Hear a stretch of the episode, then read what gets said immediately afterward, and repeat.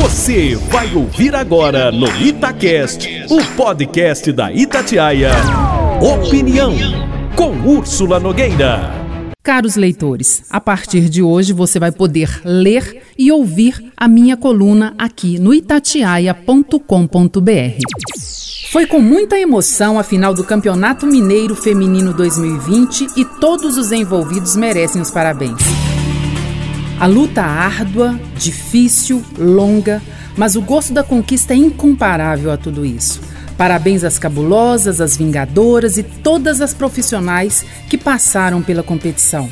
O jogo foi além do futebol. Foi uma partida de sonhos, limites, desafios e de histórias inesquecíveis. Não há troféu que nos baste. Ainda estamos subindo degraus de uma longa escada, mas só chegaremos no topo com pequenos e contínuos passos.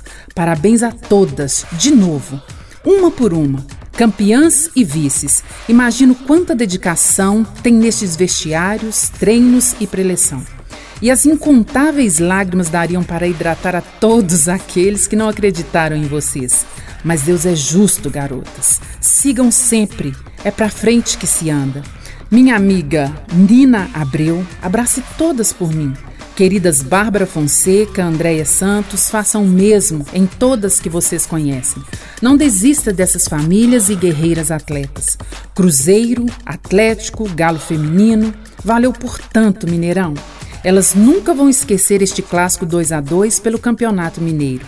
Federação Mineira de Futebol, Adriano Aro, vocês marcaram este jogo que valerá por toda a vida delas. Sabem que tantos outros pênaltis virão, mas hoje todas venceram.